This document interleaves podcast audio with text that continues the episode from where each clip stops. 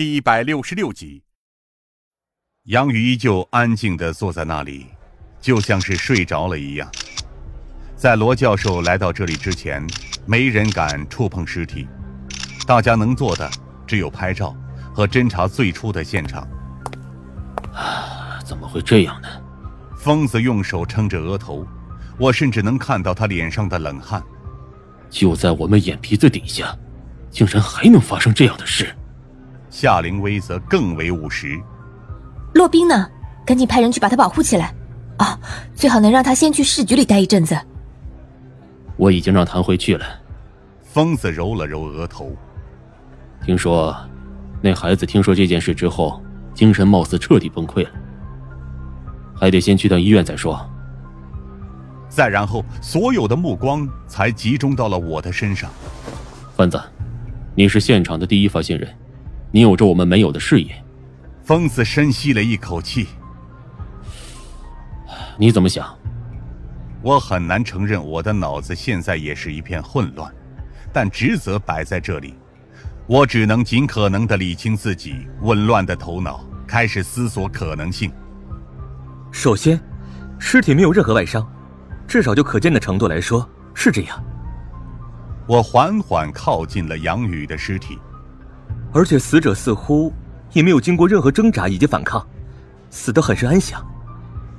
也许是有人将他的尸体故意摆成这样的，也说不定。疯子皱紧了眉头，立刻派人搜查整个上午时段，所有出入教学楼的可疑人员，一个也不要放过。走廊那边的监控也许可以帮我们一些忙。夏灵薇接着说道：“但和之前一样，也只有那一个地方有监控而已。如果凶手了解这座学校和教学设施的话，要避开视野几乎是再简单不过的事情。关键是，杨宇平时并不会来自习室。”最后说道：“一直以来，他都是去图书馆复习的，无论是看书也好，还是消遣也好，那里都是他唯一会去的地方。但唯有今天例外。”我沉声说道。他显然来自习室有着什么目的，不可能只是无故的来到这里，而且碰巧遭遇了不测。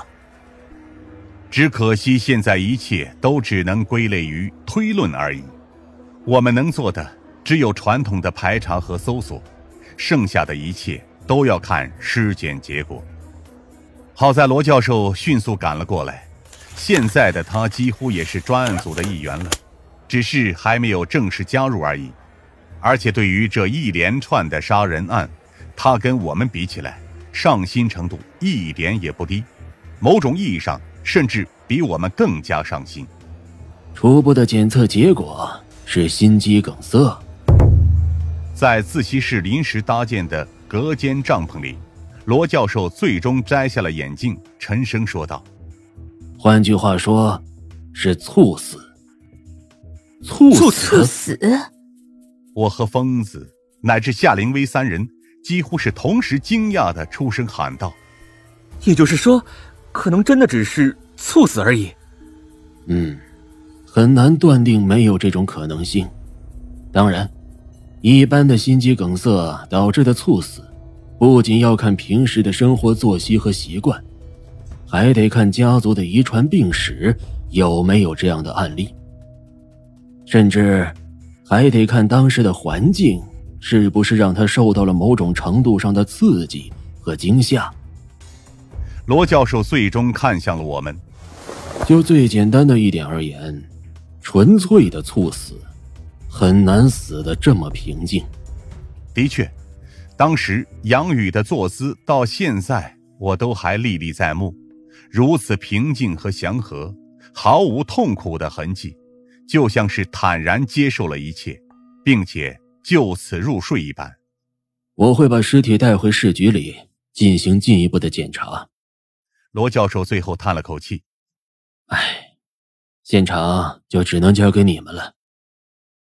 还是先等等吧，教授。”疯子揉了揉眉心，露出了为难的表情。杨宇还得再等等。为什么？时间可不等人。早点得出结果，早点就能确定方向，不是吗？是这样的，疯子抬起了头。杨宇的父母正在抓紧往临海大学的方向赶过来。他们也许希望在这里见儿子的最后一面。这就是所谓不得不面对的苦涩。至少当我们面对杨宇的家人时，彼此之间也感到了一丝沉重的心情。和孙和不同，杨宇的家庭几乎是那种最典型的书香门第，他的父母也是标准的知识分子打扮，正在尽全力克制自己的情绪。然而，他们的颤抖和发红的眼圈都是难以骗人的，尤其是当见到杨宇安详的尸体时，母亲几乎竭尽全力才跪了下来，无声的痛哭。哎，我实在是受不了了。